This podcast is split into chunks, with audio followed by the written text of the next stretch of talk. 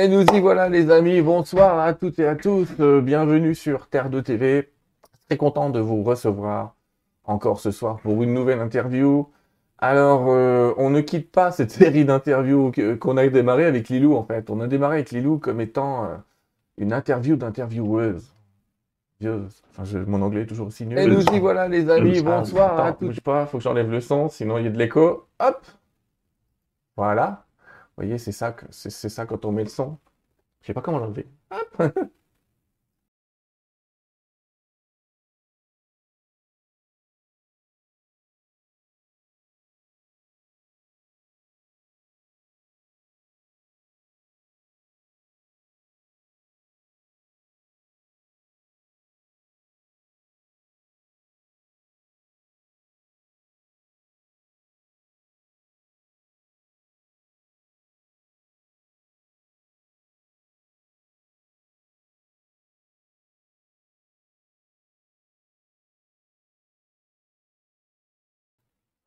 Voilà les amis, on va y arriver. Excusez-moi, vous savez quoi? J'avais ma vidéo qui tourne en même temps, donc forcément ça fait un double son.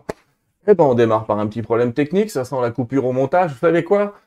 On recommence. Je disais donc bonsoir à toutes et à tous les amis, bienvenue sur Terre de TV. Je suis content de vous recevoir à nouveau ce soir pour une, euh, encore une interview d'intervieweuse. La dernière fois, nous avons interviewé Lilou Massé qui nous a présenté un petit peu euh, comment elle en était venue à faire toutes ces interviews, ce qu'elle avait appris euh, au cours de ces échanges et comment elle est passée du rôle de marketeuse au rôle d'intervieweuse internationale maintenant.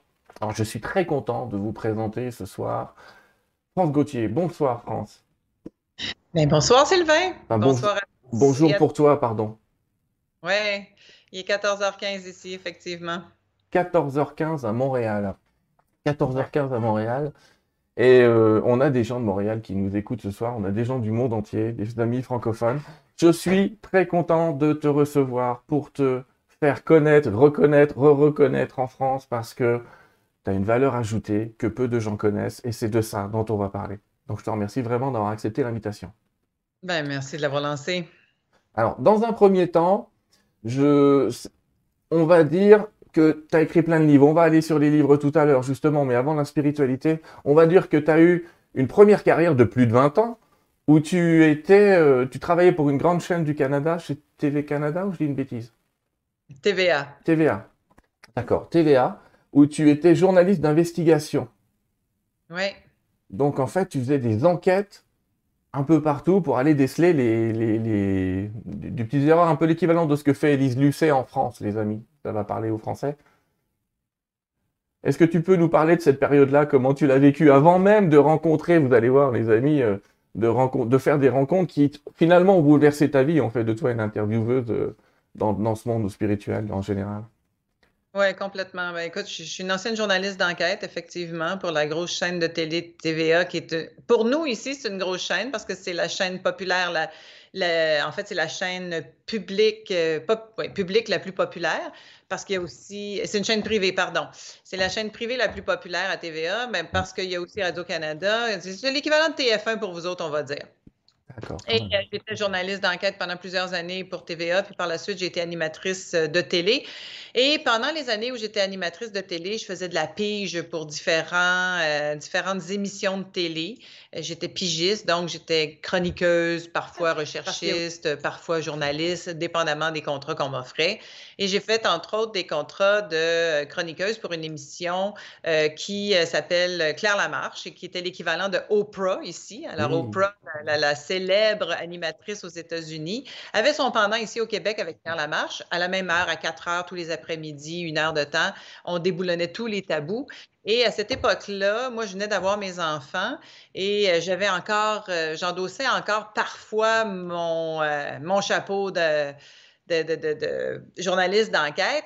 Et l'animatrice m'a demandé un jour, France, on voudrait euh, faire une émission d'une heure avec une médium qui prétend parler avec les personnes décédées. Est-ce que tu irais faire l'enquête, puis est-ce que tu irais la rencontrer pour voir si on peut faire ça? Alors moi, là, qui était, comme je dirais la majorité des journalistes, un peu arrogante, je pensais que je détenais la vérité, j'avais aucune ouverture sur les mondes subtils, vraiment zéro. D'ailleurs, je ne connaissais même pas le mot médium, ce qui fait qu'il a fallu que j'aille voir ce que ça faisait, ce que, ce que ça mangeait en hiver, comme on dit ici, parce que nous, l'hiver existe très longtemps. on est ici, d'ailleurs, c'est tout blanc présentement, c'est magnifique. c'est magique.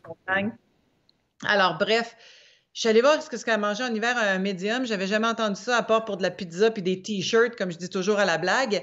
Ce qui fait que euh, j'ai compris que la raison pour laquelle on me le demandait à moi, c'est que cette femme-là qui prétendait parler avec les personnes décédées, ça prenait quelqu'un de l'équipe qui avait donc perdu un proche, ce qui est mon cas. Mon père est décédé quand j'avais 14 ans. Et Claire, l'animatrice, me dit, tu sais, France, tu es une journaliste d'enquête, tu connais ça, les charlatans, tu vas savoir la débusquer si jamais c'est un charlatan. Et effectivement, toutes les années où j'étais journaliste d'enquête, puis je travaillais entre autres avec Jean-Luc Mongrain, qui est une grosse vedette ici au Québec. même pas eu le temps de le dire, mais oui, oui, oui, effectivement. Bon, alors avec Jean-Luc, euh, j'étais très connue à l'époque parce que euh, on avait des, grosses cotes d'écoute au Québec, on réglait les problèmes du monde, on sauvait la veuve et l'orphelin, bref, c'était ça mon métier. Et euh, j'avais, je croyais à rien du tout, mais en même temps, je dirais pas que j'étais athée parce que j'étais prête quand même à euh, apprendre. Si quelqu'un m'arrivait avec des preuves de quelque chose, j'aurais été ouverte. Mais ça ne m'intéressait pas, je ne posais pas de questions là-dessus. Et là, ça me tombe dessus vraiment là, comme euh, la misère sur le pauvre monde. Alors, le pauvre monde que moi, j'étais. Et euh, quand je suis allée rencontrer cette femme-là, ben, elle a eu un impact extraordinaire sur moi parce que, premièrement, je pensais pouvoir justement la, démasquer, puis euh, arriver et dire à, l'animatrice, bon, ça fonctionnera pas, c'est un charlatan, c'est sûr. Et c'est pas du tout ça qui s'est passé. Je me suis présentée là un samedi matin, je vais m'en souvenir toute ma vie, c'était le 2 février 2002. Et d'ailleurs, euh, mon père était présent. Le 2 du 2 du 2 2. Mon père était présent et c'est la première chose qu'elle m'a dite. Puis j'ai dit, ben oui, c'est facile. Euh, vous savez que mon père est mort. Mais il faut savoir que c'est la seule chose qu'elle savait de moi. Elle savait qu'il y avait une fille qui s'appelait France de l'équipe qui s'en allait la voir, dont le père était décédé. Elle ne savait pas mon nom de famille. Elle n'aurait pas pu faire des recherches sur moi. Et ce moment a été euh, un point de bascule absolument phénoménal dans ma vie parce que j'ai été tellement pris par surprise, comme je dis toujours ici à la blague, ça a fait une craque dans mon cerveau parce que j'ai compris que, mon Dieu, l'âme de mon père était là, dialoguait avec la femme, elle me, elle me le décrivait et hors de tout doute, les révélations qu'elle m'a faites par la suite et aussi en écriture automatique, parce que je suis repartie de là avec une lettre de mon père décédé quand j'avais 14 ans par suicide. Euh, ça avait été très euh, difficile à vivre pour nous parce que dans les années un médecin spécialiste qui se suicide, c'était très tabou, on n'a jamais pu en parler. Euh, aller voir un psychologue, c'était hors de question, ce qui fait qu'on est, on est retourné à l'école trois jours après, puis on a continué notre vie comme si rien s'était produit.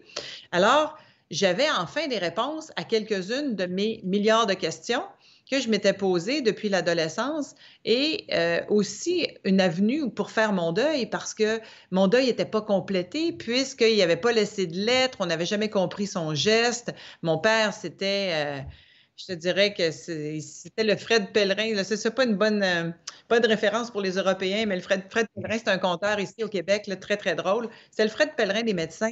Il était beau, il était drôle, c'était notre héros. On n'avait mmh. pas. C'était pas quelqu'un qui était en dépression tout le temps. Il a fait une grosse dépression avant de mourir, oui, mais c'était plus quelqu'un qui était beaucoup fantaisiste. Fait qu'on ne l'a pas vu venir personne. Et euh, j'ai eu des réponses, donc quelques réponses à mes questions. Je suis sortie de là en tremblant comme une feuille. Je n'étais pas toute seule. J'étais aussi allée avec une fille de l'équipe, la coordonnatrice de l'émission de télé pour laquelle on faisait ça, Claire Lamarche.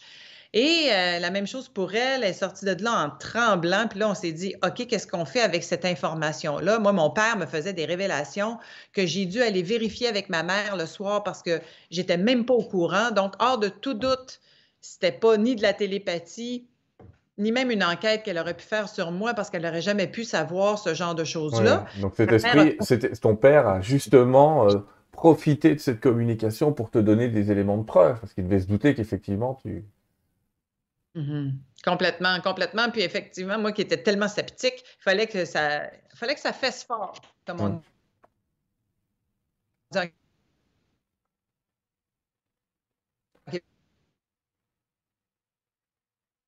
petite perte Skype.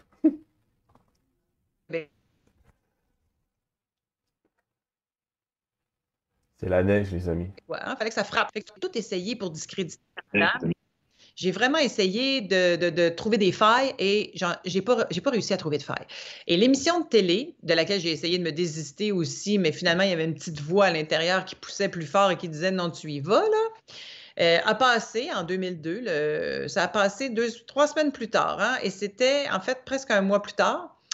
Euh, et c'était le jour, l'émission était programmée le jour du décès de mon père, au 25e anniversaire de son décès ça pouvait pas être plus aligné. Et là, j'ai même encore des frissons à raconter cette histoire-là.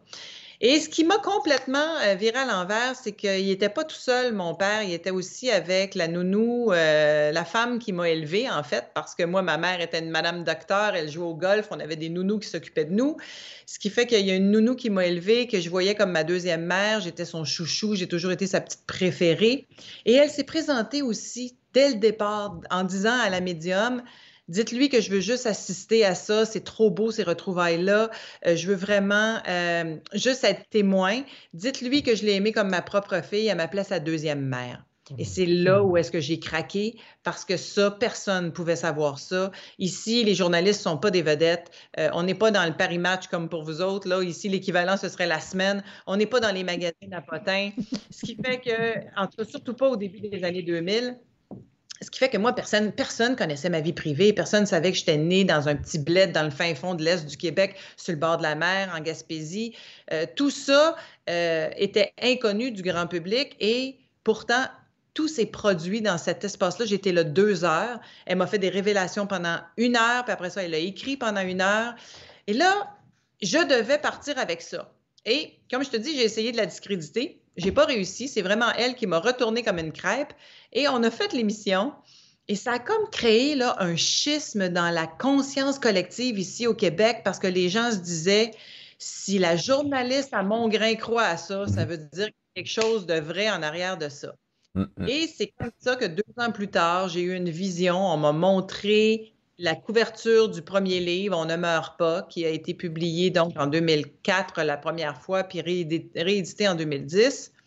Et ça, ça a été la grande bascule. Alors, c'est le premier en haut à gauche que vous pouvez voir.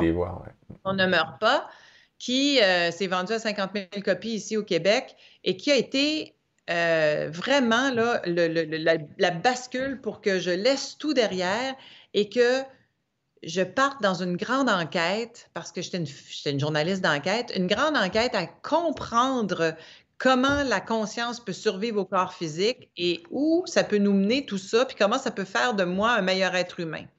Donc, les premiers livres ont été beaucoup axés sur la vie après la mort, sur les expériences de mort imminente. J'ai posé des questions, j'ai rencontré des centaines de personnes. Je vais regarder ça maintenant, mais si ça ne te dérange pas, je vais t'interrompre 30 secondes, histoire de recontextualiser. Donc, je précise, euh, fille d'un père médecin spécialiste, donc pas euh, un grand ésotériste, qui est plutôt quelqu'un de concret, euh, pas de religion particulièrement pratiquée dans la famille, et cette médium un jour dans une émission où, comme tu le dis, t'es pris au dernier moment.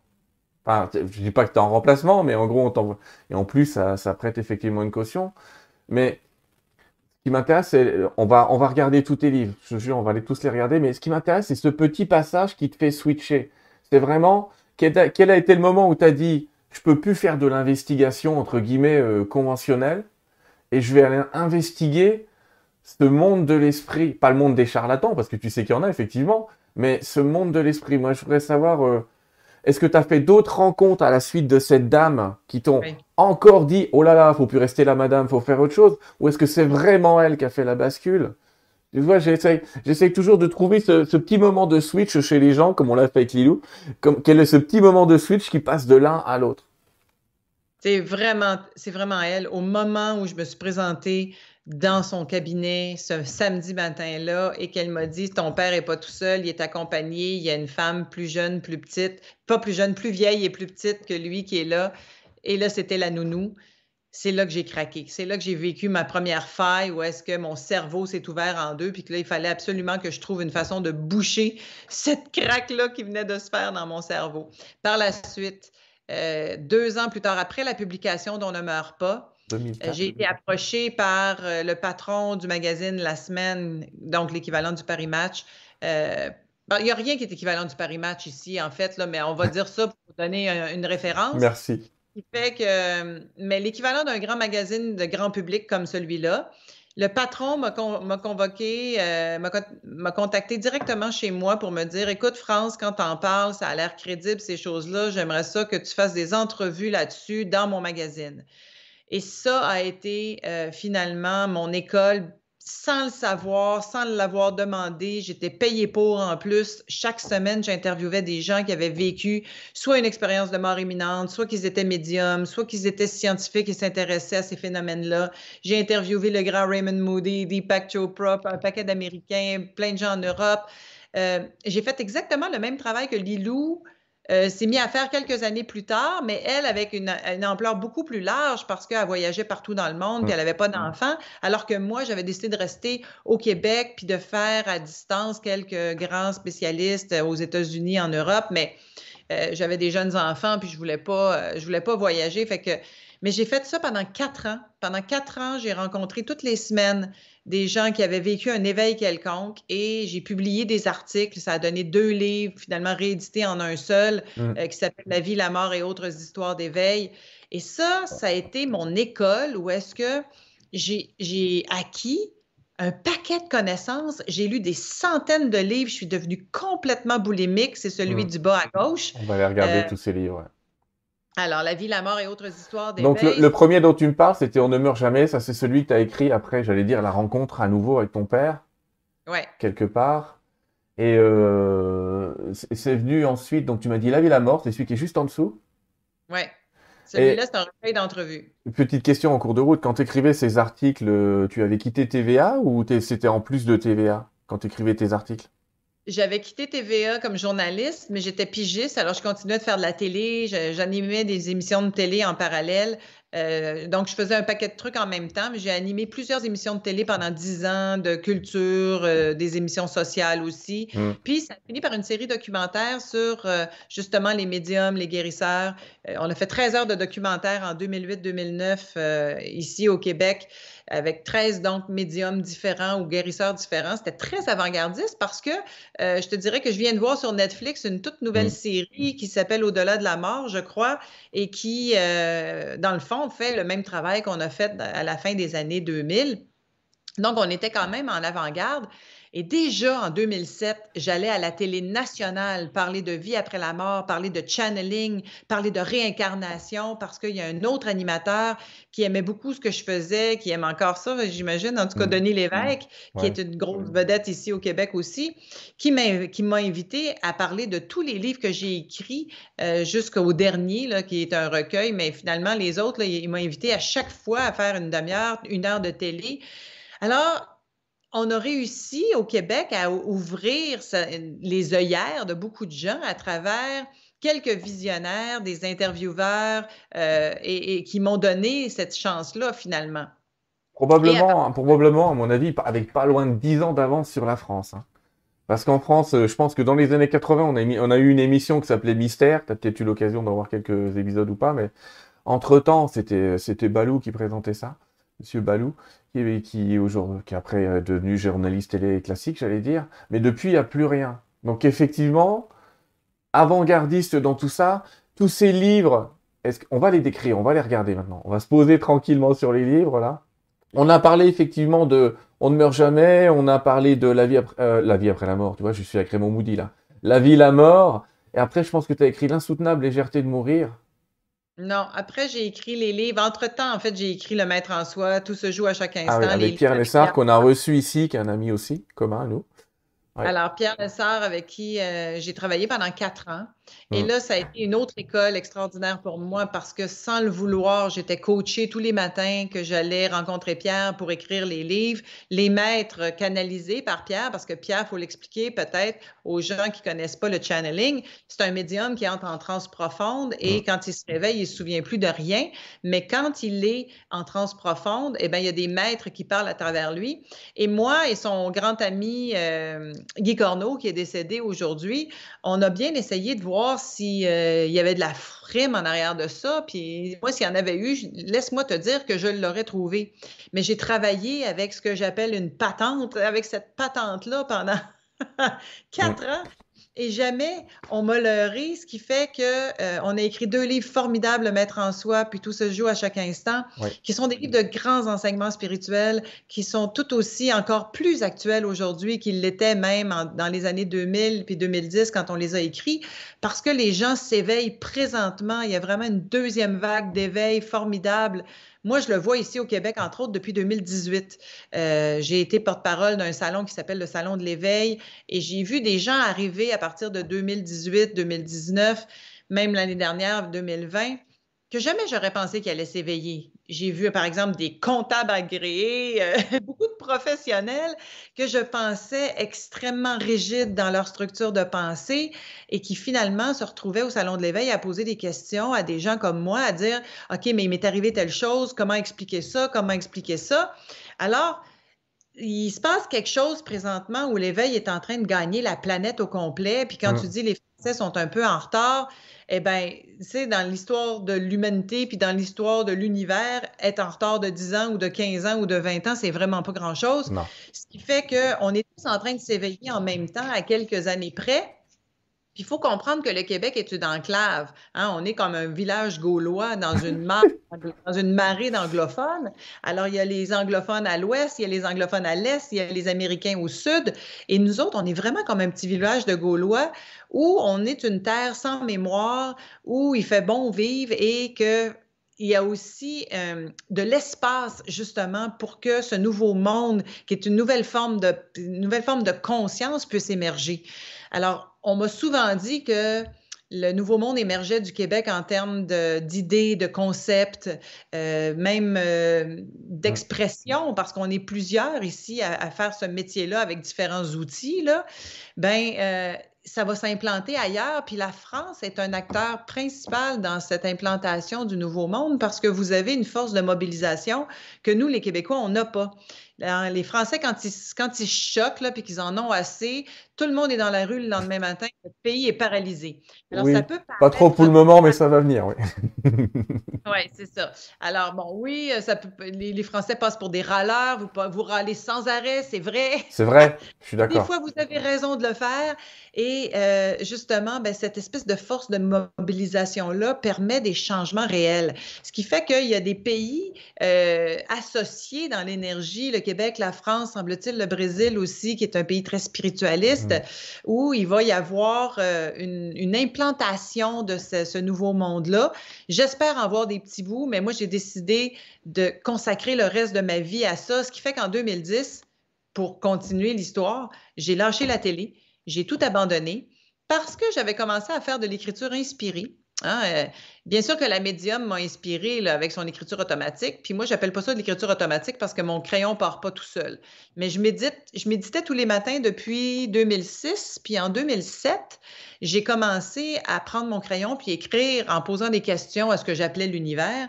Je posais des questions, puis je disais, bon, OK, qu'est-ce que je vais faire quand je vais être grande? Quand est-ce que l'homme de ma vie va arriver? Tu sais, des questions de filles, là, que toutes les filles vont poser. Puis en même temps, je recevais des perles de sagesse. Euh, des fois, je posais aucune question. Est-ce qu'il y a juste un message ce matin? Et là, il rentrait des messages de façon euh, totalement inattendue et je ne me prenais pas du tout au sérieux, ce qui fait que je refermais mon cahier et j'oubliais ça. Puis au bout de trois ans, je suis tombée par hasard sur un vieux cahier que j'ai feuilleté, puis j'ai réalisé que presque tout ce que j'avais écrit s'était produit. Le reste m'avait été, euh, m'avait servi d'enseignement formidable, euh, m'avait montré mes angles morts dans des, dans des situations plus difficiles.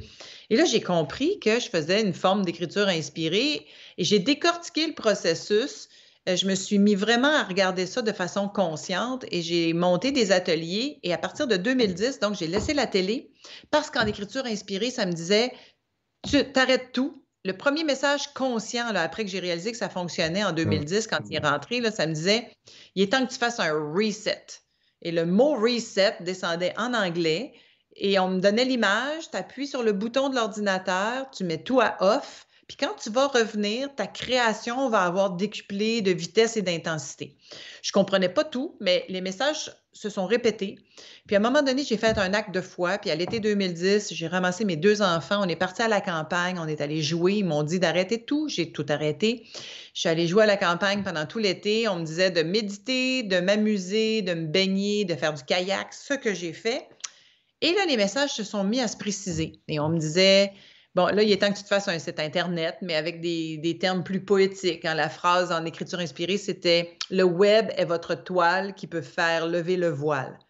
Eh bien, regarde ce que tu fais présentement, Sylvain, là, puis c'est exactement ça. Puis je fais la même chose avec ma plateforme SEM Media, mmh. c'est-à-dire que j'ai lancé une plateforme ici au Québec où on donne des formations en ligne, où on donne de, aussi de l'information en ligne gratuite, on les formations tout à l'heure, Et tout ça, c'est ça le web et votre toile qui peut faire lever le voile parce que les grandes, les grandes chaînes de télé ne parlent pas des sujets dont on est en train de discuter, toi et moi, présentement.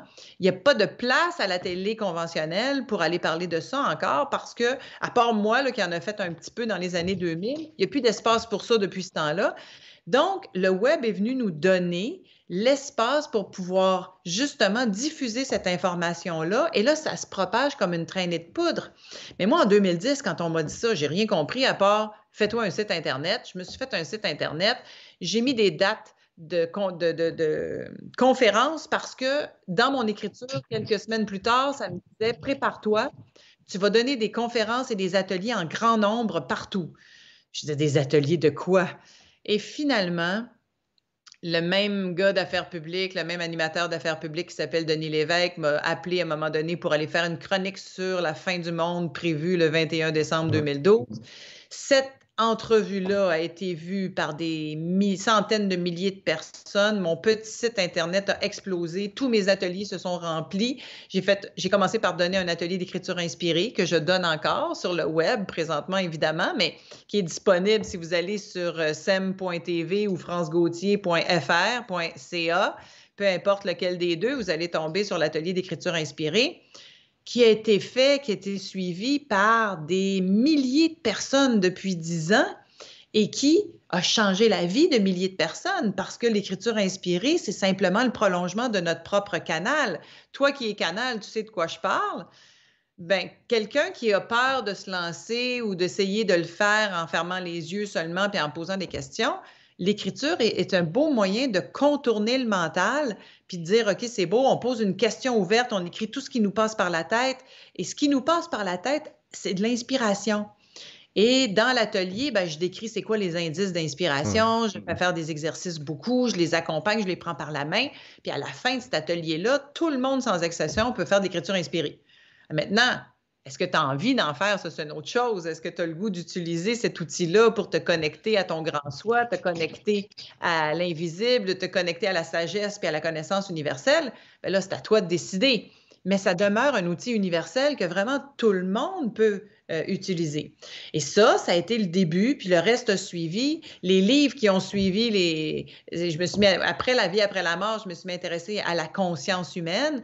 Et là, tous les états de conscience, hein, les états de conscience élargis, les mmh. états de pense, la survie de la conscience, tout ça allait ensemble l'expansion de conscience, l'élévation de conscience pour savoir comment on peut devenir un meilleur être humain plus complet, plus réalisé tout ça s'est mis à m'intéresser et j'ai commencé à développer des nouveaux ateliers d'éveil, des ateliers de guérison. Et je te dirais, Sylvain, que je suis absolument fascinée par l'époque qu'on vit présentement parce que j'ai vu des guérisons spectaculaires, mais vraiment avec, pas juste avec moi, avec d'autres enseignants aussi, ou est-ce que c'est pas du tout un miracle dans le sens que c'est quelqu'un qui va te mettre la main sur l'épaule puis qui va te dire lève-toi et marche, là, c'est pas ça, c'est, on n'est plus là les gens reprennent leur pouvoir avec des outils qui fonctionnent et ils vont se guérir eux-mêmes. Et depuis 2014 que j'enseigne entre autres la guérison puis l'éveil, j'ai tout vu se guérir. Et ça, ça m'épate parce que je vois souvent les gens devant de moi et je me dis, ils sont bien meilleurs que moi. Je ne sais pas si j'étais assise là que je pourrais en faire autant. Hein? Mais c'est grâce aux outils et c'est grâce à cette conscience-là qui est en train de s'expandre sur la planète que de plus en plus, on comprend qu'on est le co-créateur de notre vie, minimalement le co-créateur, puis qu'on est quand même 100% responsable de ce qui nous arrive. Et si on comprend cette idée-là, on peut complètement changer le scénario. Si on se positionne en victime de la vie, puis c'est la faute de la pandémie, et c'est la faute de l'État, et c'est la faute de mon patron, et c'est la faute de mon amoureux, de mon amoureuse, de mes enfants, nana, clairement, on a donné notre pouvoir aux autres.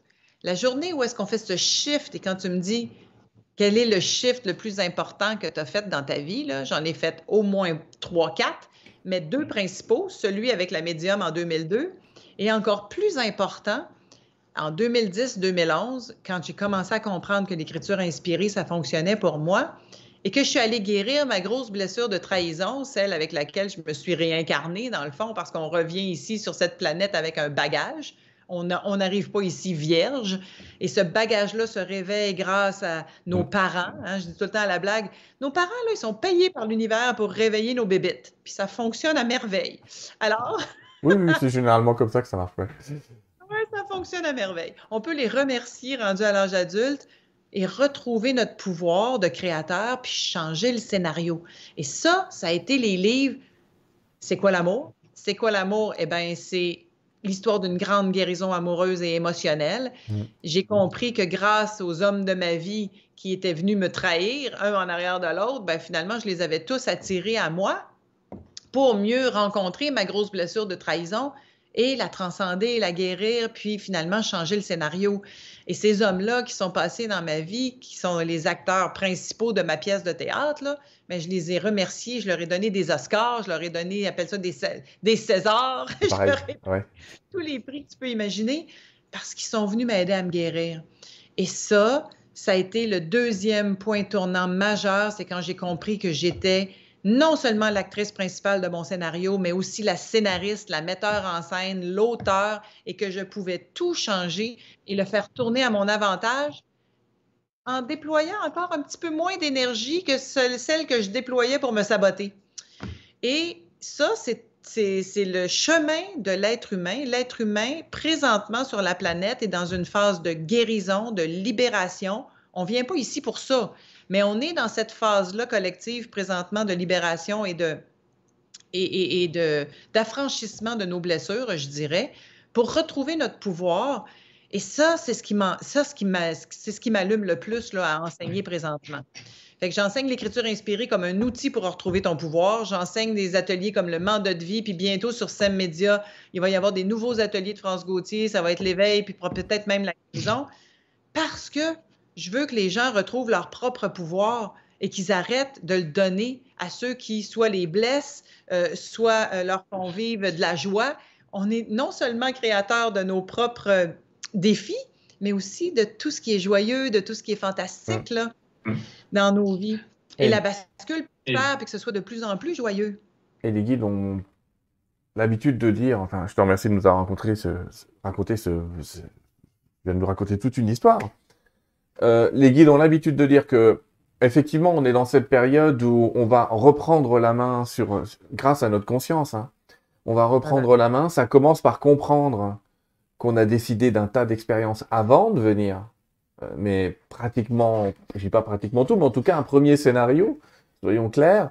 Et le premier pas, disent beaucoup des gens que j'interviewe pour euh, le premier pas pour prendre la main sur sa vie, disent-ils, c'est déjà de comprendre, de commencer à choisir comment je prends les choses au quotidien. Pas de les choisir, mais déjà de choisir comment je les prends. Est-ce que tu es d'accord avec ça? À dire que le premier pas est peut-être le contrôle de l'émotionnel, quelque part. Ben, je vais même changer les termes, parce que contrôler l'émotionnel, c'est impossible, mais on peut en arriver à le maîtriser. Maîtriser, c'est beaucoup plus intéressant que le contrôle, parce que présentement, on est dans des sociétés de contrôle. On veut tout contrôler. On veut contrôler notre poids, on veut contrôler notre budget, on veut mm. contrôler notre conjoint, on veut contrôler nos enfants. Et c'est de ça dont il faut s'affranchir justement pour retrouver la maîtrise. Et je fais une grosse nuance entre le contrôle et la maîtrise. La maîtrise, c'est celle des grands sages qui justement surfent sur la vague émotionnelle plutôt que d'être engloutis par elle. Eh ben, je vais changer ta phrase et dire qu'au lieu de contrôler l'émotionnel, le but est quand même d'éviter plutôt de se laisser contrôler par les émotions. Voilà. Alors ça, c'est très, c'est beaucoup mieux dit parce qu'effectivement, on est contrôlé par nos émotions. La grande majorité des êtres humains sur cette planète, je dirais 97% des humains sur cette planète encore à ce jour, vivent dans leur plexus solaire. C'est quoi le plexus solaire? C'est le corps émotionnel de l'être humain. Puis le corps émotionnel de l'être humain, là, il est chargé à bloc parce que c'est toujours la faute des autres. Puis quand on est déclenché dans nos blessures karmiques, que ce soit la trahison comme moi, puis l'abandon, ou que ce soit l'humiliation, le rejet, l'injustice, la culpabilité, et eh bien là, on tombe directement dans notre plexus. On est plié en deux. Là. Sentez-le quand vous êtes en peine d'amour ou en peine de trahison. Là, où est-ce que vous avez mal? Vous avez mal en plein milieu de l'estomac, en plein milieu du plexus solaire plié en deux, à se dire, voyons, comment ça se fait que ça fait mal comme ça? Eh bien, l'ascension de l'être humain que tout le monde recherche en spiritualité, puis les grands mystiques, c'est pas de sortir de ton corps puis d'aller jaser avec Dieu sur un nuage, là. C'est de monter d'un étage du plexus vers le cœur, le cœur solaire, qui, lui, est l'endroit d'où on peut créer notre vie avec beaucoup plus de joie, de légèreté et, aucune, aucun contrôle, mais dans la maîtrise, dans la maîtrise des émotions, dans la maîtrise justement de nos choix, le choix de nos états, parce qu'on peut choisir l'état dans lequel, par exemple, on va, euh, dans, lequel euh, on va passer à travers d'une peine ou on va passer à travers de peu importe. Alors, c'est vraiment ça, c'est une question de choix. Et moi, je dis que l'ascension, ça se passe avant tout dans la guérison pour passer du plexus vers le cœur. Donc, on monte d'un étage mmh. en termes de centre énergétique. Et si vous vivez votre vie à partir de l'espace du cœur, et c'est pas juste des conneries ésotériques que de dire de voir la vie avec les yeux du cœur, là. On ne voit, en fait, c'est quoi dans la, phrase de Saint-Ex? Hein, l'essentiel ne peut être vu que par le, par le cœur. L'essentiel est invisible aux yeux. La vérité ne peut être vue que par le cœur, ouais. Voilà, exactement. Et là, vous voyez ma fille rentrer en même temps parce qu'on est en pandémie. Puis ici aussi, imaginez-vous donc, fait qu'on s'est confinés euh, en famille. Ah, elle va s'occuper du chien, pas que le chien se mette à japper. Mais tout ça pour dire qu'on est, euh, on est vraiment en train. L'ascension passe avant toute chose par la guérison, par la libération de cette croyance que nous sommes victimes de notre vie, alors que nous sommes tous les maîtres de notre vie. Et à partir du moment où est-ce qu'on rentre dans cette compréhension-là qu'on est le maître de sa vie, on ne devient pas un grand maître pour autant c'est juste le début. Là. à un moment donné, moi, je me suis pété les bretelles en 2012 parce que je pensais que j'étais rendu quelque part, justement, parce que j'avais tout compris ça. Et là, il y a des grands maîtres qui m'ont dit Tu penses que tu rendu quelque part, hein? Mais on va te remettre à ta place un petit peu, là. Relève la tête, tu es juste à la ligne de départ. je dit Bon, d'accord, c'est beau. Merci de remettre mon ego à sa place. Mais effectivement, quand on a compris qu'on on peut être le maître de sa vie, on est juste au début du chemin de la maîtrise. Et qu'est-ce que la grande maîtrise? C'est quoi ça m'a dit, l'état de grâce, d'illumination, eh bien, j'en sais rien parce que je suis pas rendu là. Mais je marche vers là. Je marche vers là avec la confiance qu'on va tous y arriver un jour ou l'autre, dans cette vie ou dans une autre. Mais moi, je me dis, pourquoi pas dans celle-ci? Hein? C'est qu'on le sait aussi ah bien de... C'est important de par là. Tu sais, il y a parfois des... Je connais un guide de l'au-delà qui a toujours tendance à dire le chemin passe par l'essai, et quand il dit l'essai, il part de la lettre C, et il dit d'abord vous allez être en colère, puis vous allez être courageux, puis vous allez avoir du cœur, enfin vous aurez de la conscience. Ouais, voilà, c'est beau ça. Et tu passes d'un chemin d'incarnation à un chemin de, de regard sur ton incarnation, de recul en fait, parce que la spiritualité c'est avant tout un recul. C'est certainement pas euh, décider que des êtres invisibles vont tout faire, mais le faire en conscience. Voilà.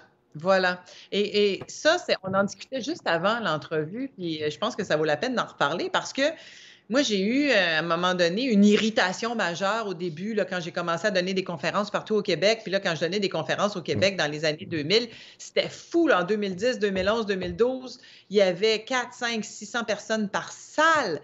Il y avait du monde, c'était extraordinaire. Bon.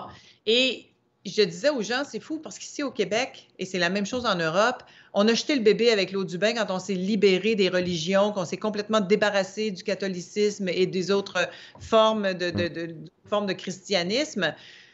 Finalement, pour la majorité, pour se tourner vers autre chose et donner notre pouvoir à quelqu'un d'autre, comme le donner aux anges, le donner aux guides, le donner euh, aux maîtres, ou peu importe, on s'est cherché des gourous, on s'est cherché des gens pour remplacer les prêtres Et on en a trouvé, on en a trouvé. Il y, avait, il y a toujours quelqu'un pour prendre ton pouvoir si tu veux lui donner ton pouvoir éventuellement. Oh Mais moi, ce que je trouve le plus intéressant de la période actuelle, c'est que là, tout le monde est le gourou et le disciple de sa propre vie. On n'a plus besoin de gourou, on n'a plus besoin de... Et, moi, je dis tout le temps, je veux même pas savoir ce que je canalise quand je fais de l'écriture inspirée parce que ce serait réducteur et ce serait encore mettre ça dans une boîte. Ce qui m'intéresse, c'est que je dialogue avec le grand soi, puis le grand soi, lui, il est branché sur les maîtres, les guides, les anges. Dieu, appelle-le comme tu voudras. Et ça, pour moi, ça fait plus de sens ma, conscience, c'est comme un océan finalement de connaissances et d'amour universel. Quand je me branche à cet océan-là, mais moi, je suis une petite goutte ici, là, hein, une petite goutte qui vit son incarnation, mais qui a toutes les propriétés de l'océan. Fait que je me branche à l'océan, puis je me dis, il va me fournir l'information, il va me donner ce que j'ai besoin pour avancer, pour m'élever. Et c'est à ça que je fais confiance. Ce qui fait que, oui, j'ai trouvé que Neil Donald Walsh, entre autres, est extrêmement prétentieux quand il a lancé ses premiers livres. Il s'appelait Conversation avec Dieu. J'ai dit, mais qui est-il pour penser converser avec Dieu? Pour finalement découvrir avec l'écriture inspirée, puis après ça, la mécanique s'est développée, puis là, j'ai plus besoin d'écrire, j'ai juste besoin de poser des questions, puis ça se présente. Eh bien, c'est ça, converser avec Dieu, c'est converser avec le grand soi, c'est converser avec le moi supérieur. Il y, a, il, y a, il y a mille termes pour expliquer ça. Mais ça revient tout au même, ça revient à se converser avec soi. Tu sais, Neil Donald... Brancher sur les guides, les, aides de mm. lumière, les maîtres, peu importe. Qu'est-ce que tu en penses? Neil Donald Walsh, quand même, rectifie dans le quatrième tome de, des Conversations avec Dieu, qui est le dernier tome qu'il a écrit il y a peu de temps. Là. Et il parle lui-même, effectivement, de cette identification au mot Dieu qu'ont eu les gens au début, qu'ils ont lu ses bouquins. Et Dieu lui dit, je suis la conscience universelle, vous n'avez pas su me donner d'autres noms. Et c'est pour ça que je t'ai dit de m'appeler Dieu, mais c'est parce que vous voulez absolument euh, nommer les choses et en les nommant, on les réduit systématiquement. C'est une chose qu'il faut savoir. Dès que je dis Saint-Germain, par exemple, que tu connais bien à travers Pierre et moi aussi, euh, on voit tout de suite une image, on a une impression d'un phrasé, d'un langage, de ce qui... et, et, finalement on le met dans un moule, alors que ces êtres euh, d'un autre plan c'est tous des généralistes, ils sont capables de tout faire, ils sont capables d'aller un peu partout. Et nous aussi, on est ces consciences qui, quand on va évoluer, c'est d'ailleurs ce que racontent les gens qui font des expériences de mort imminente euh, ou de mort provisoire, c'est des termes francophones, expériences de mort provisoire, reviennent en disant j'ai su que je savais tout et que je pouvais tout et retourne dans cette réduction du corps. Ce que je trouve intéressant, je suis complètement d'accord avec toi, bien sûr, et j'ai envie de dire que tu le sais d'autant plus que tu es en train de dire, que tu travailles aussi, euh, on va en parler tout à l'heure quand on va parler de scène média, je vais essayer d'accélérer parce que j'ai une ou deux questions. Euh, tu travailles aussi, par exemple, avec Mario Bourgard, euh, et qui, lui, a travaillé les neurosciences. Donc, tu, sais très bien, effectivement, et on vit dans un monde merveilleux où les neurosciences viennent, commencer à mettre un vocabulaire sur ce qui, auparavant, était de l'ésotérisme en général. Donc, c'est plutôt intéressant de voir ça. D'ailleurs, il y a une série euh, que je trouve extraordinaire parce que je l'ai co-animée. En fait, je l'ai animée, mais elle est gratuite sur Media. Puis là, pour faudrait dire aux gens, SEM Media, c'est C-E-M-E.tv. Je vais montrer les écrans tout à l'heure, vous inquiétez pas. OK. Alors, Sem Media, c'est sem.tv. En fait, là, sur euh, le web, eh ben, il y a euh, une série gratuite qui s'appelle, ben ça, c'est ça, c'est euh, ma page à moi, mais si tu vas cliquer en haut là, sur le SEM, on va tomber sur la page. C'est une image, donc je ne peux pas. Mais c'est pour montrer comment s'écrit le mot SEM. C-E-M-E. Oui, C-E-M-E avec .tv si vous voulez aller le mm. trouver. Et il y a une série qui s'appelle Quand la physique rencontre la métaphysique que je me suis amusée comme une petite folle à faire avec une scientifique ici au Québec qui s'appelle Nancy Moreau, qui est également auteure et euh, Nancy, bon, elle a une maîtrise en chimie, elle enseigne euh, aux études supérieures, mais elle est aussi une férue de physique quantique. Et on a expliqué dans le fond, quand la physique rencontre la métaphysique, ce que moi je vis dans mon corps, je me présente là-dedans comme la métaphysique et elle la physique, et on comprend rapidement qu'elle aussi est très métaphysique et moi physique, puisque j'ai étudié comme mon père, je voulais être médecin comme mon père, donc j'ai étudié en sciences jusqu'à la fin de l'université pour devenir journaliste par la suite. Et ça m'a toujours passionné. Et là, l'épigénétique euh, et les neurosciences et la physique quantique sont en train d'expliquer ce qu'on ne pouvait pas expliquer avant, c'est-à-dire cette communication avec le subtil, ce qu'on appelle par exemple l'inspiration, les perceptions, l'intuition. C'est quoi les intuitions, les ressentis dans le corps? Comment fonctionnent les rêves prémonitoires, les pressentiments, la télépathie? Et tout ça, avec Nancy, on explore ça dans sept épisodes de à peu près 20 à 30 minutes Vous avez qu'à vous inscrire, c'est gratuit et euh, visionner la série. On a eu un plaisir fou et le mot qui revient tout le temps, c'est c'est fascinant. C'est tellement fascinant qu'on puisse enfin expliquer quelques petits phénomènes de connexion avec l'invisible. Bien sûr que la, la, science est très limitée et qu'on a juste un aperçu de ce qu'on pourrait comprendre, mais l'important dans tout ça, c'est beaucoup plus de le ressentir. Et moi, j'ai arrêté d'essayer de l'expliquer avec ma tête, ce que j'ai beaucoup voulu faire dans les années 2000. Et il y a une phrase que j'aime beaucoup, Sylvain, c'est celle, je pense que c'est Scott Peck qui a écrit ça dans Le chemin le moins fréquenté, c'est que le chemin le plus long pour l'homme à parcourir, l'homme avec un H majuscule, l'homme et la femme, c'est celui entre la tête et le cœur. Et là, on est dans une époque extraordinaire où justement tout le monde est non seulement invité et forcé à faire le chemin entre la tête et le cœur parce que notre tête n'est plus capable de réfléchir comme avant. Et vous allez voir nos enfants, là, la mémoire vive, c'est d'aucun intérêt pour eux autres la mémoire vive parce que tout est à un clic. La mémoire est sur Google à un clic. On n'a plus besoin de faire ce qu'on appelle ici le bourrage de crâne. Je ne sais pas si vous appelez ça comme ça. Oui, on a ça aussi, t'inquiète pas. Alors, le bourrage de crâne, là, tout le système d'éducation va devoir se transformer pour s'adapter aux nouveaux enfants qui sont plus perceptifs, qui sont branchés avec la connaissance universelle, qui n'ont plus besoin de toute cette mémoire euh, intellectuelle, parce que la mémoire intellectuelle, c'est ce qui nous retient au passé, c'est ce qui nous retient justement à l'ancien paradigme. Et puisqu'on est dans une bascule vers un nouveau paradigme, ben le chemin à faire, c'est entre la tête et le cœur et commencer à vivre sa vie à partir du cœur, puis monter du plexus au cœur pour justement surfer sur les émotions également. Fait que c'est les deux aspects de l'être humain qui sont en grande transformation présentement. Et les gens qui souffrent le plus, et j'en suis témoin autour de moi parce que je suis entourée de tout ça, ce sont les intellectuels. Puis en France, il y a beaucoup d'intellectuels. Oui, il y en a encore oui mais c'est intéressant. Je te donne un avis, quel mien. Je pense que la piste de compréhension du comment ça marche, même si c'est par la science, les neurosciences, l'épigénétique, on, on, aura bientôt des invités. Regarde, dans 15 jours après ton intervention, on va parler avec Philippe Guiban, qui est un chercheur du CNRS et qui a créé une théorie du temps euh, la, de la rétrocausalité. Donc il viendra nous expliquer que le futur vient interagir sur nous maintenant. Et qu'en fait, euh, on peut, on peut, inverser le temps. Mais tu vois, il va nous l'expliquer euh, comme un scientifique du CNRS. Mais c'est intéressant parce que je trouve que ça peut ouvrir une porte. Peut-être chez quelqu'un qui, justement, au début, va ouvrir cette porte par l'intellect et qu'il verra que, une fois qu'il a passé la porte, l'intellect ne suffira plus pour comprendre et qu'il va falloir utiliser un autre outil. C'est en ça que c'est intéressant d'avoir les, les deux chemins, le cerveau droit et le cerveau gauche, et de les réconcilier, comme on dit parfois. Mais je suis tellement d'accord. Et moi, ça a passé par l'intellect. En, en, 2010, là, j'avais un paquet de connaissances intellectuelles parce que j'avais lu des centaines de livres, j'avais rencontré des centaines de personnes et j'avais appris ça par cœur ou presque parce que j'ai une bonne mémoire des choses qui m'intéressent. Et finalement, j'ai réalisé en 2010 que je ne savais rien, même si j'avais appris ça par cœur, parce que ça n'avait pas descendu dans mon corps, c'était pas passé de ma tête à mon cœur et à mon expérience. Et là, c'est là que j'ai commencé à le descendre dans l'expérience et à commencer à l'enseigner. Ce qui fait que tu as tout à fait raison. Pour les intellectuels, il faut que ça passe par la tête parce que sinon, le, le, le, le, schisme est trop grand. Hein? Le, fossé est trop grand pour descendre au cœur. Il faut, faut commencer par comprendre quelque chose de tout ça pour vouloir descendre. Mmh. Fait que je, je suis tout à fait d'accord. Et il y a des portes qui s'ouvrent. Par exemple, tu vois, on, on a interrogé ici le, le docteur Jean-Jacques Charbonnier, qui, est, qui a d'abord travaillé de manière un peu, j'allais dire, scientifique sur les EMI et qui aujourd'hui propose des ateliers de transcommunication hypnotique.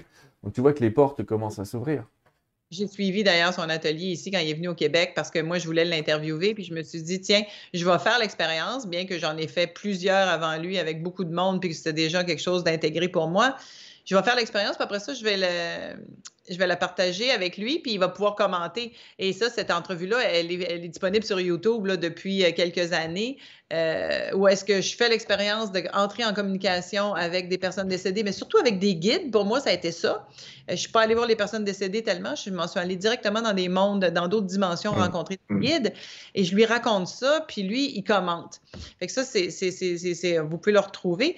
Mais je suis entièrement d'accord mais ça reste que présentement, je veux revenir sur le fait que ce sont les intellectuels qui sont le plus souffrants parce que c'est difficile de passer de la tête au cœur quand on pense détenir la vérité avec des structures mentales. alors qu'il n'y a pas un grand maître sur cette planète, et c'est peut-être la phrase la plus importante que j'aurais dit aujourd'hui, là, il n'y a pas un grand maître sur cette planète qui est devenu un grand maître ou un sage par la connaissance intellectuelle.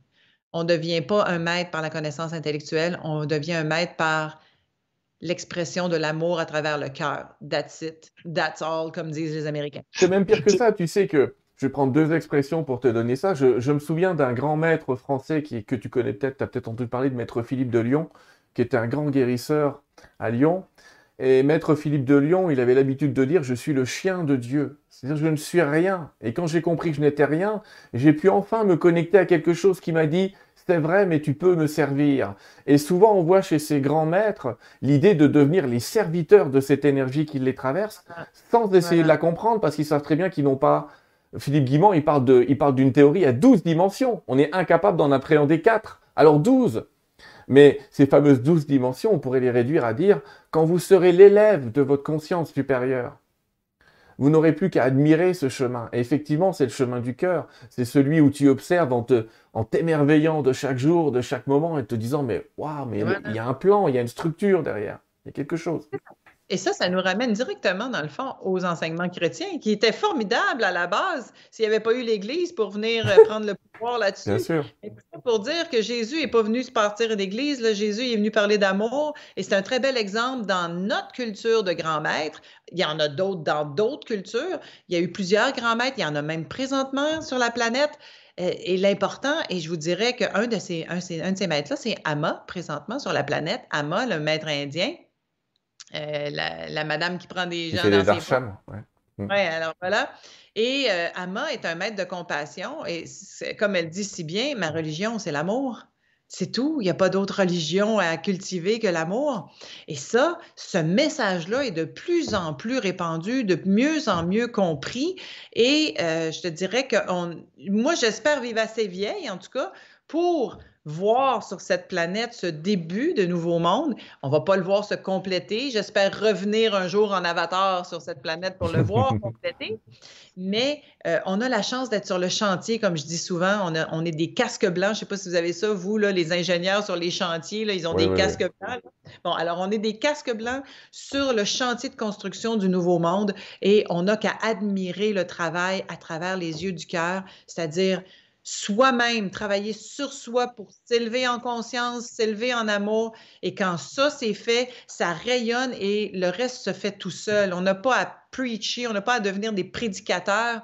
On a juste à simplement rayonner comme des gros soleils. Et ça passe d'abord par la guérison de nos thèmes karmiques, de nos inscriptions euh, de naissance. Donc, moi, c'était la trahison, l'abandon, un peu d'injustice. En fait, on les a tous à différents niveaux, finalement. Là. On les a tous les thèmes. Mais si tu passes pas par la guérison du cœur, ta tête ne va jamais t'amener à la grande maîtrise. Ça, pour moi, c'est important de le dire. Une des plus grandes phrases de Jésus, c'est peut-être euh, par moi-même, je ne suis rien. Et on oublie souvent la suite. Hein. Avec le Père, je peux tout. On, a un temps un peu. Avec toi, il nous reste 20 minutes parce que je sais que tu as un emploi du temps et que tu avais un petit rendez-vous après. C'est pour ça que je te remercie de nous avoir insérés. Je, je vais te présenter une image, tu vas voir. En fait, c'est nous deux. On était à une émission à Montréal qui s'appelle mettre à bord. Et je voudrais te dire, qu'est-ce qui a fait... Euh, je vais te poser les mêmes questions qu'à Lilou, en fait. Et, cette question, c'est, quand dans l'émission Mettre à bord, que tu recommences à faire sur scène et que tu as fait à la radio pendant des années, tu as vu des centaines de personnes, quelles sont les, les personnes qui t'ont posé euh, une grande énergie? Quelles sont les cinq personnes que tu retiendrais? Sans jeter les autres, ils ont tous quelque chose à dire. Mais quelles sont les cinq qui, qui ont provoqué des mini-switch chez toi C'est trop, ça c'est passé. Euh, je non, ça, c'est vraiment euh, une question piège parce qu'il faudrait que je commence par dire Sylvain Didlot. Non, non, bah non. Alors moi, s'il y a un truc que je sais, c'est que j'ai pas laissé de traces. Euh, on a, on a fait un peu de Terre 2 avec toi, je me souviens. Mais non, non, non, pas moi, je suis pas dedans. Oublie-moi, elle fait comme si je n'étais pas dedans. Mais, vas-y faire cet exercice-là parce que tous les gens que j'ai invités sont des gens que j'aime et qui ont un impact ici au Québec. J'ai reçu aussi quelques Européens. J'ai reçu entre autres Frédéric Lenoir, le philosophe. Euh, j'ai reçu euh, quelques Européens en, en, visite au Québec pendant le Salon du Livre et tout. Mais tous les gens qui sont passés à ce micro-là ont servi la cause d'ouverture et d'ouverture de conscience et d'éveil de conscience pour le grand public parce que On m'a donné carte blanche quand j'ai euh, créé Maître à bord.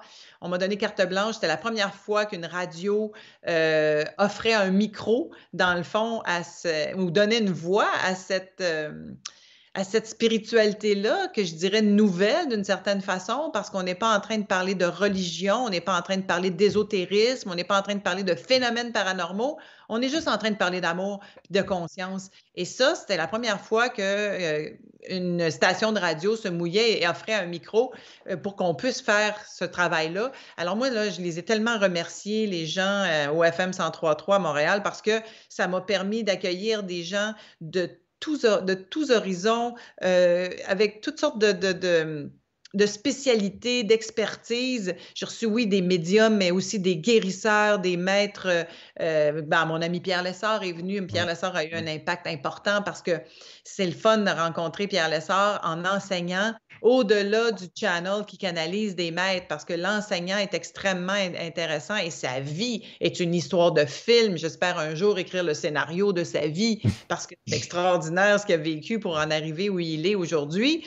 Euh, mais tous les gens que j'ai recrutés qui sont présentement aussi dans SEM Média comme formateurs, euh, j'ai reçu entre autres le docteur euh, Gaétan Brouillard, qui est un médecin qui de plus en plus euh, est en train de faire passer l'idée que la médecine, c'est pas seulement de donner des pilules, mais qu'il y a une médecine intégrative, fonctionnelle, qui peut permettre aux patients de mieux comprendre d'où vient justement la douleur ou le malaise ou la maladie et de travailler sur l'ensemble de l'être humain, donc le corps-esprit, la puissance de l'esprit.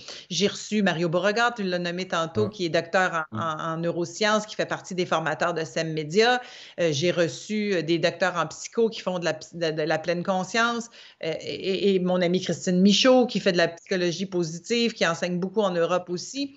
tous les gens que j'ai reçus sont des éveilleurs de conscience. ils font exactement le même boulot que toi et moi, mais avec des outils différents, avec un vocabulaire un peu différent. Mais tout ça revient avec les dénominateurs communs à redonner le pouvoir aux gens de créer leur vie en pleine conscience, dans l'amour de plus en plus inconditionnel pour simplement redevenir qui nous sommes, c'est-à-dire des maîtres incarnés sur cette planète. Après ce premier piège, Franck, j'en ai un deuxième de piège comme question, tu vas voir, mais c'est pas un vrai piège. J'ai posé la même question à Lilou, mais je te la pose à toi aussi. Si tu pouvais aujourd'hui faire trois interviews de personnes décédées, mortes ou du passé, qui est-ce que tu interviewerais? Tu peux aller dans le temps interviewer qui tu veux. Qui est-ce que tu aurais aimé oh. interviewer? Jésus? Jésus, ouais, c'est vrai. Pour commenter, parce que tu sais, moi j'ai eu, j'ai été très en réaction à Jésus. Hein. Quand j'étais une journaliste d'enquête, pour moi Jésus, finalement, c'est un arnaqueur. C'était de sa faute. Il y avait des guerres partout sur la planète et qu'il fallait se débarrasser de ça au mmh. plus sacrant, comme on dit ici. Il fallait se débarrasser des religions le plus rapidement possible pour justement euh, retrouver la paix sur cette planète. Alors que j'ai compris en faisant des recherches et en connectant avec l'énergie qu'on appelle l'énergie christique, qui peut avoir l'air très fleur bleue, bla, bla, bla. Alors, c'est quoi l'énergie christique? C'est simplement l'énergie de l'amour inconditionnel. En connectant avec cette énergie, Jésus est redevenu mon grand ami parce que dans le fond, il est simplement venu nous montrer un exemple de grand maître sur la planète et comment atteindre cette maîtrise-là. Et alors, ce serait, il y aurait Jésus, il y aurait probablement Einstein aussi parce que j'ai nommé mon fils Albert. Alors, moi, mmh. J'aurais bien aimé euh, jaser avec Einstein parce que moi, j'ai un cerveau scientifique quand même assez développé pour avoir étudié en sciences jusqu'à la fin de l'université, comme je te disais. Et comprendre l'univers par les mathématiques, J'adorais les maths quand j'étais jeune parce que j'avais l'impression que c'était de la poésie qui me permettait d'expliquer l'univers. Et moi, très jeune, avant que mon père décède, j'avais des. J'ai l'impression que je faisais des sorties de corps que je ne peux pas expliquer aujourd'hui autrement que je voyais ma conscience quand je m'assoyais sur mon lit partir en, spirale comme ça et sortir et aller se promener dans des mondes parallèles que je ne pouvais pas expliquer quand je revenais parce qu'il n'y avait aucune référence avec ce que je voyais ici sur la planète. Ce qui fait que c'était un peu épeurant. Puis j'ai fermé le canal quand mon père est décédé. Puis malgré moi, ça m'a rattrapé à l'âge de 39 ans. Mais j'étais déjà une fille très, très, très sensitive. Et quand euh, j'ai découvert les mathématiques, la physique, je me suis dit, oh, wow, quelle belle façon d'expliquer l'univers. Et j'aurais aimé ça m'entretenir donc avec Einstein, assurément. Il t'en reste un. Allez. Ben oui, ben, est-ce que je peux en mettre plusieurs en même temps? Oui, ben, non mais vas-y, je t'ai mis trois, mais vraiment, vas-y, fais-toi plaisir, le temps est ouvert. OK, alors sur le même pied d'égalité, Socrate, Akhenaton, François d'Assise et peut-être même, tiens, euh, Edgar Casey pour savoir comment on peut euh, canaliser euh, les, meilleurs diagnostics possibles pour les gens que je pourrais aider autour de moi. Oui, je précise que c'est un des guides avec qui je travaille, Edgar Casey, et que je lui ai déjà posé la question. Et sa réponse m'a toujours fait rire. Il m'a dit Mais Sylvain, j'étais pas là. Comment tu veux que je te dise comment je faisais pour être pas là? Il, quelqu'un me mettait sous hypnose. Donc la réponse est dans la question, quoi. C'est l'hypnose qui le faisait accéder à ça. Mais oui, interview, tu, vois, c'est bien parce qu'on voit dans ces hommes du passé un petit peu euh, peut-être l'enseignement qui manque aujourd'hui. Tu vois ce que je veux dire? Mais comme tu as dit, on revient au cœur. On est une génération consciente, on les appelle comme ça maintenant, les nouveaux jeunes, avant qu'on on leur donne des noms tous les matins. Les pauvres, un coup ils sont indigo, un coup ils sont cristal, un coup ils sont orange. Enfin, il y a des enfants de toutes les couleurs. Euh, mais ils sont, ils sont déjà éveillés au cœur. Moi, ce que j'aime, c'est qu'ils se disent tous frérot, mon frère, ma soeur. Enfin, c'est assez facile. Euh, est-ce que j'accélère un petit peu T'as remarqué que j'accélère un petit peu est-ce qu'on peut prendre quelques questions pendant que. On va, prendre, on va, prendre, quelques questions, mais pendant. Mes amis, je vous invite donc à poser des questions. Pardon? Jusqu'à 21h30 pour vous. On va, on va essayer de tenir le choc. Enfin, tenir le choc, on tiendra le choc. Je veux dire, on va essayer de condenser les questions parce que ça va faire des frustrés forcément. J'en ai vu défiler une, une, ou deux. Les amis, pendant qu'on va parler avec France de son site et de ses sites, je vous invite ici, là, dans le chat, en bas sur Facebook à poser vos questions avec un point d'interrogation. Alors pas dans les commentaires en bas, hein. dans les commentaires sous la vidéo, vous trouverez un morceau de, la vie de France et les sites qu'on va citer maintenant. Mais là, dans le chat, vous mettez point d'interrogation, point d'interrogation, point d'interrogation, vous écrivez votre question et je vais en sélectionner quelques-unes. Pendant ce temps-là, France, j'aimerais effectivement qu'on parle de deux sites. Donc tu m'as parlé tout à l'heure de francegautier.ca euh, ou .fr, euh, tout marche. Et puis, euh, cette plateforme, SEM, que tu es en train de, de développer, enfin pas de développer, elle existe maintenant, c'est un projet, je me souviens, quelques mois, c'était un projet. Et euh, tiens, je vais la passer, j'allais dire, euh, ça, ça, va te rouler dessus, mais... Ah non, pas SEM, c'est SEM. Alors SEM, justement, quand on tape SEM, c'est pas le premier que vous allez trouver dans Google, c'est SEM.tv. SEM.tv. Allez, je vais le mettre à l'écran, comme ça on va présenter le site carrément en live avec toi. Hop hop. Et tu vois, je vais, je vais être un peu dur avec toi. Regarde, hop, je fais passer le site sur toi. Ben, Alors là, vous voyez ici Nancy Moreau, justement, euh, la, la, professeure de sciences avec qui je fais la série Quand la physique rencontre la métaphysique. Hein. Et euh, cette série-là est gratuite sur SEM. Puis si on descend, on va voir les formateurs. Alors, dans les formateurs, il y a des gens, bon là, vous avez à propos, qu'est-ce qu'on fait? Et là, vous avez tous les formateurs qui sont tous des experts ici au Québec dans leur domaine en particulier. Pierre Lessard, euh, Mario Beauregard. Moi, j'enseigne à la fois l'atelier du mandat de vie. D'ailleurs, il y en a un qui commence euh, le 8 ou le 9 février. Il y a une deuxième cohorte le 9 février. Euh, vous pourrez aller voir ce qu'il y a là, mais euh, ce qu'on fait dans cet atelier-là, finalement, c'est d'apprendre à reconnaître c'est quoi notre essence pour mieux euh, exprimer c'est quoi notre mandat de vie. Hein. Alors, donc, notre essence à travers nos talents et nos dons, c'est probablement l'aspect le plus important à rencontrer pour l'être humain, c'est de se reconnaître dans ses dons et ses talents pour mieux les exprimer. Alors, c'est tout axé là-dessus. Euh, on va faire de l'analyse de rêve avec Nicole Gratton. Ça, c'est un atelier qui va être lancé en février. Euh, Daniel Blouin, qui est de plus en plus connu en Europe aussi, qui euh, fait un atelier sur les sorties de zone, c'est-à-dire comment mieux rechoisir notre vie en fonction de qui on est également. Euh, Gaëtan Brouillard, dont je vous ai parlé, la psychologue euh, ici, euh, Sophie Pinchot, qui fait de la pleine conscience. Et il y en a un autre, il y en a plein d'autres à venir. On va donner, on va offrir bientôt des ateliers de yoga, des ateliers de yoga Kundalini aussi, entre autres. vous pouvez retrouver des ateliers de Martin Bilodeau, de François Lemay, de Christine Michaud aussi à travers Sam Média. Donc, et de Pierre Lessard. Pierre Lessard qui offre plusieurs ateliers. Ce qui fait que nous autres, on a voulu, avec ma collaboratrice, parce que je ne travaille pas toute seule là-dedans, je suis avec une réalisatrice québécoise qui s'appelle Nathalie Ducharme, qui a tous les talents. Alors, Nathalie, on a décidé qu'on voulait être un carrefour pour que les gens qui cherchent des outils justement pour s'éveiller à leur propre pouvoir puissent les trouver sur SAM Media. Et on veut que ce soit accessible à tout le monde. Alors, tous les ateliers sont autour de 100 dollars, c'est-à-dire 70, 75, 75 euros. 75 euros, parfait. 75 euros pour que justement des ateliers de 4, 5, 6 heures maximum, où est-ce que vous allez avoir toute l'information dans un sujet en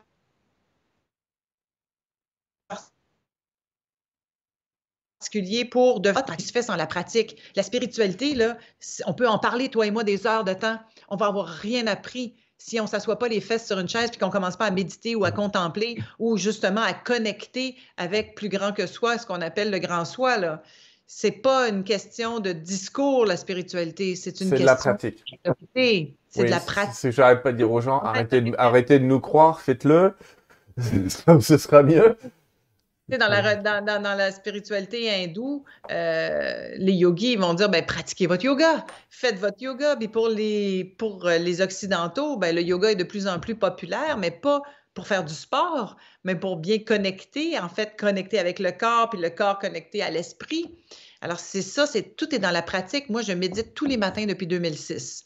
Et c'est là où est-ce que j'ai vu le plus grand changement dans ma vie. C'est grâce à la méditation, à la contemplation, oui, à l'écriture inspirée que je fais après la méditation, mais d'abord la méditation. Et, merci de nous avoir aidés parce que tu as été une des premières pendant le premier confinement même qu'on a connu en France à te dire tiens, je vais partager ma méditation du matin avec les gens. Et euh, il y a des gens qui venaient méditer avec toi sur ta chaîne.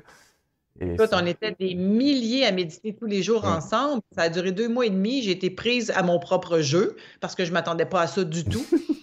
finalement, j'ai compris à quel point c'est puissant.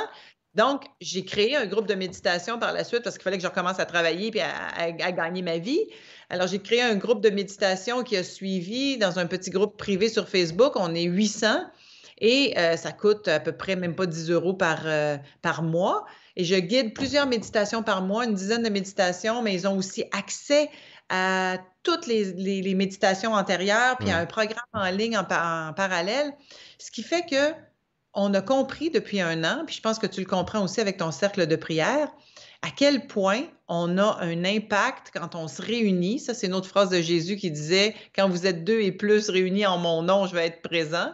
Ce qui fait que quand on est 7, 800 ou 8000 ou, et j'espère un jour 8 millions et 8 milliards à s'asseoir ensemble et à méditer avec une intention commune, par exemple, de paix ou une intention de sérénité une intention d'amour inconditionnel, eh bien, c'est extraordinaire l'impact qu'on a. Je le vois avec mon groupe au fur et à mesure qu'on avance. Oh, euh, il y a des méditations pour la guérison, il y a des méditations pour à peu près tous les thèmes que vous pouvez imaginer. On a accompagné même le processus de passation des pouvoirs aux États-Unis la semaine dernière. Et ma foi, on s'attendait à ce que ça saute et ça n'a pas sauté. Fait que je voudrais en prendre un petit peu de crédit avec mon groupe. OK, on te remercie. Bon, je ne sais pas si on te remercie pour l'élection, mais on te remercie pour la non-violence. Allez, je te pose, je te pose quelques questions. Je te pose quelques questions parce qu'il nous reste peu de temps. Les amis, je suis désolé, je vais pas pouvoir toutes les poser parce que j'en vois quand même pas mal. Il y en a qui me plaisent bien, je veux dire, enfin, c'est pas que les autres me plaisent pas, mais il y en a une qui me fait rire, c'est celle de Stéphane qui nous demande, France, est-ce que tu as un conseil pour les Français particulièrement? Arrêtez de râler! Ah, c'est notre sport national. Mais tu sais que les Français sont les plus grands râleurs du monde, mais c'est aussi ceux qui font le moins d'ulcères. Eh bien voilà, peut-être que, ça sert. Eh ouais, aux États-Unis, c'est le championnat du monde des ulcères, mais il râle pas. Bon. Ben, euh, moi, je vous dirais qu'au lieu de râler, c'est ça, c'est une énergie formidable, hein, la colère. Parce que râler, ça veut dire quoi? C'est exprimer sa colère. C'est exprimer quelque chose qui ne fonctionne pas, mm. qui ne fait pas notre affaire. Et de l'exprimer, c'est une chose, mais utiliser cette force formidable qu'on appelle la colère, qui est une énergie de feu, et plutôt que de la déverser sur les autres, ben, de la soulever comme un volcan et faire en sorte qu'elle serve pour le changement. Fait qu'au lieu de râler, mettez-vous en action. Moi, c'est ça que j'ai envie, envie de dire à tout le monde, pas juste aux Français. Ben, au lieu de râler, écoute, j'ai allé faire du ski récemment, puis j'ai monté avec un monsieur à la retraite, là, qui a râlé, et c'est un Québécois, là, qui a râlé du début à la fin. Et là, quand je suis descendue en haut de la montagne, j'ai dit, bon, ben moi, je vais quand même essayer de garder espoir en l'humanité. Fait que je vous souhaite une bonne journée. et que j'espère grandement qu'un jour, on va passer du râlage à l'action. Parce que c'est beau râler, mais il faut se mettre en action pour changer les choses. Tu sais, euh, en permaculture, on a un principe qui s'appelle le problème est souvent la solution. Euh, et ça mérite d'être médité. Euh, une question de, de Sylvia auquel tu pourras pas répondre en 30 secondes, c'est une évidence, mais quand même, tout à l'heure, tu as dit c'est important d'ouvrir son cœur.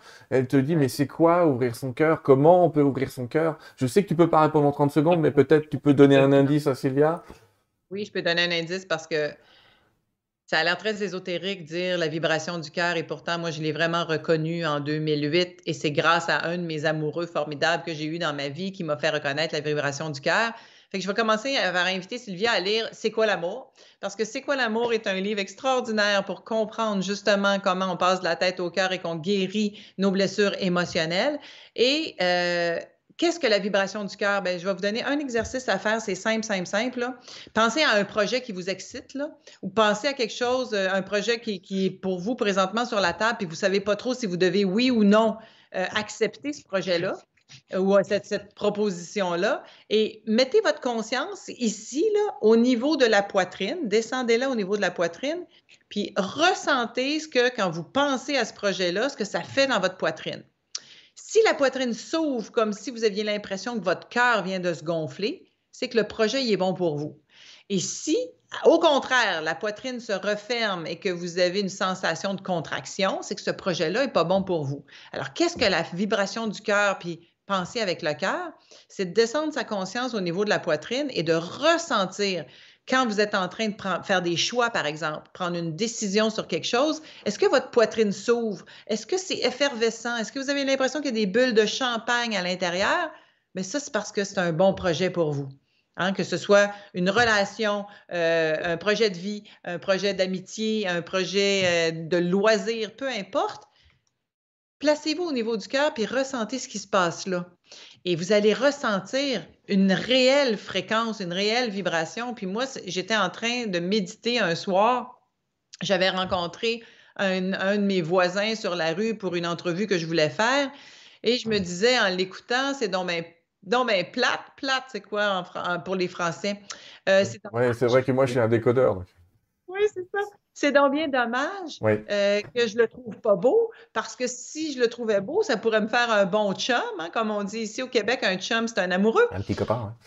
Et, finalement, le lendemain, en train de méditer, il apparaît dans mon écran mental. Et là, je pensais pas du tout à lui. Je n'avais pas pensé à lui depuis la veille. J'avais aucun intérêt. Et tout à coup, en méditation, ma poitrine s'est mise à vibrer. C'est venu chaud, chaud, chaud, comme si la cage thoracique voulait s'ouvrir. Et là, j'ai compris c'était quoi la vibration du cœur.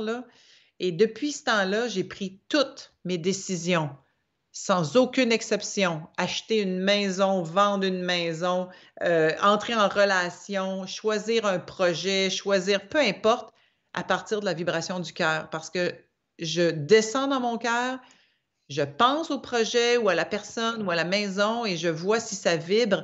Et si ça vibre puis qu'il y a une excitation puis vraiment une effervescence, je sais que je suis à la bonne place. C'est vraiment juste ça finalement. Vivre à partir du cœur, c'est de consciemment descendre sa conscience qui est au troisième œil, au niveau du cœur solaire, et de commencer à penser à partir de là plutôt qu'à partir de nos schèmes de pensée conditionnés qui nous ont été imposés à partir d'un ancien paradigme qui ne peut que nous amener vers le mur directement présentement. Merci de cette, euh, équivalence. J'ai plein de questions qui concernent l'écriture inspirée, mais là, les amis, ben je vous renvoie à l'atelier que fait, euh, que fait France sur SEM Média, mais je vous renvoie aussi sur SEM.TV. Et euh, je vous renvoie aussi au livre qui s'appelle Le guide de l'écriture inspirée, parce que quand même, il répond à 95-100% des questions que vous m'avez posées, sachant que c'est pas un truc, il y a des questions du comment je sais que c'est moi, que c'est l'ego, que c'est le mental. Ça, c'est des questions que tu résous dans le livre, et où tu donnes des explications de centrage. Ah, Et écoute, ce livre-là, -là, c'est un petit bouquin de 150 pages à peine où est-ce que vous allez euh, facilement avoir beaucoup de réponses et beaucoup d'exemples aussi de textes que j'ai reçus, euh, comment est-ce que je les interprète et tout, mais beaucoup de réponses pour vous aider à partir. Et si, euh, ça coûte rien en plus, c'est en bas de 10 euros, mais si vous voulez vraiment être accompagné, ben, suivez l'atelier d'écriture inspirée avec moi. vous n'allez pas le regretter. Je vous dirais qu'on a des milliers de personnes qui l'ont fait. Il n'y en a pas un seul pas une seule personne qui s'est plainte, euh, qui a voulu être remboursée, sauf une dame qui pensait que j'allais lui enseigner à enseigner l'écriture inspirée, alors que dans le fond, tout ce que je fais, c'est que je vous donne un outil à partir de ma propre expérience. Fait que je ne forme pas des, thérapeutes ou des enseignants, mais je forme les gens à se brancher à leur propre connaissance universelle. C'est quelque chose d'intéressant dans lequel on va s'ouvrir. Euh, je vais te poser une dernière question et après je vais te laisser les mots de la fin. La dernière question, elle est, mais tu as presque répondu. Il y a plein de gens qui disent, mais avec toutes les personnes qu'a rencontré France, avec ce qu'elle sait ou ce qu'elle sait pas par l'écriture inspirée ou par d'autres moyens, d'autres guides, a-t-elle confiance dans le futur proche de cette humanité? Ok, oui. Ok, oui. Et je vous dirais qu'on vit présentement avec cette pandémie mondiale la contraction principale pour l'accouchement d'un nouveau monde. Et dans les livres d'histoire, dans quelques années, on pourra regarder en arrière et voir que l'année 2020 aura été une année charnière de transition, que dès cette année et l'année prochaine, on va commencer à avoir des signes de ce nouveau monde-là. On va voir les gens vraiment chercher des solutions. Ici, au Québec, il y a un exode des villes vers les campagnes, justement pour devenir plus autonomes, se rapprocher de la terre, se rapprocher de l'essence, se rapprocher de la nature. Et on, est chanceux, on en a beaucoup de nature, ce qui fait qu'il euh, y a vraiment présentement un une transition extraordinaire qui, si la pandémie avait duré quelques semaines, on n'aurait rien appris. Il fallait que ça dure dans le temps.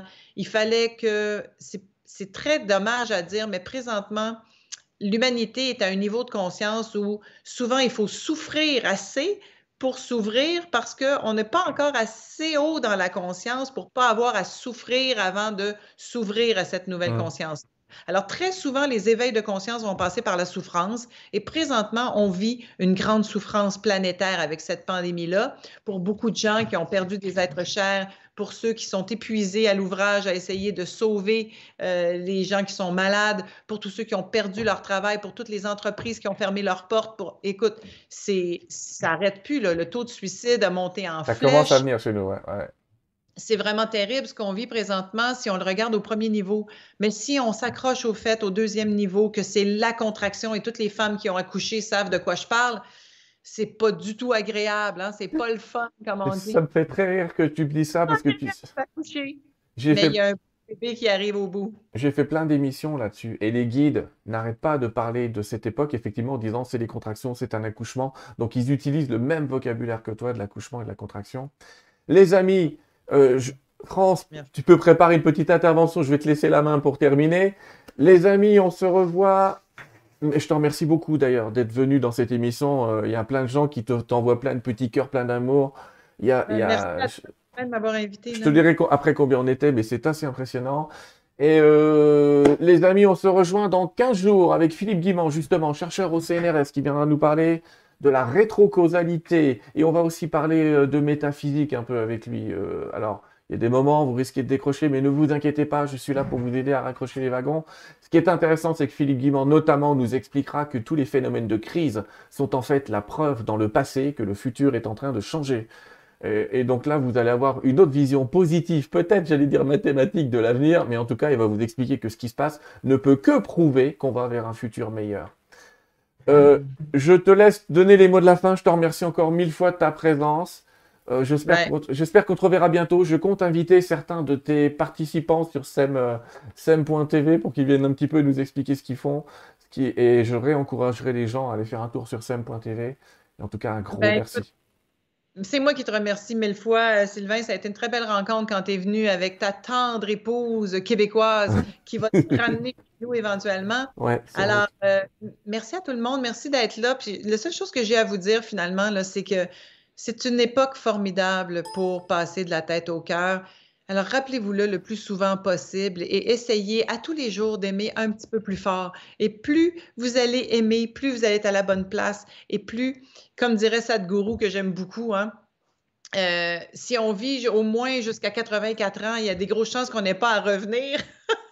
je trouve ça drôle comme, euh, comme perspective, mais ce que je comprends dans le fond, dans ce qu'il veut dire, c'est que d'avoir vécu suffisamment d'expérience euh, et d'arriver à un point où est-ce qu'on se on se rapproche justement de ce qu'on appelle Dieu par la vulnérabilité, par le regard bienveillant, par l'amour, et eh bien tout ça en plus, ce sont des attributs du féminin et le féminin est vraiment en train de retrouver sa place dans ce monde extraordinaire en mutation pas pour prendre la place du masculin, mais bien pour marcher main dans la main avec le masculin.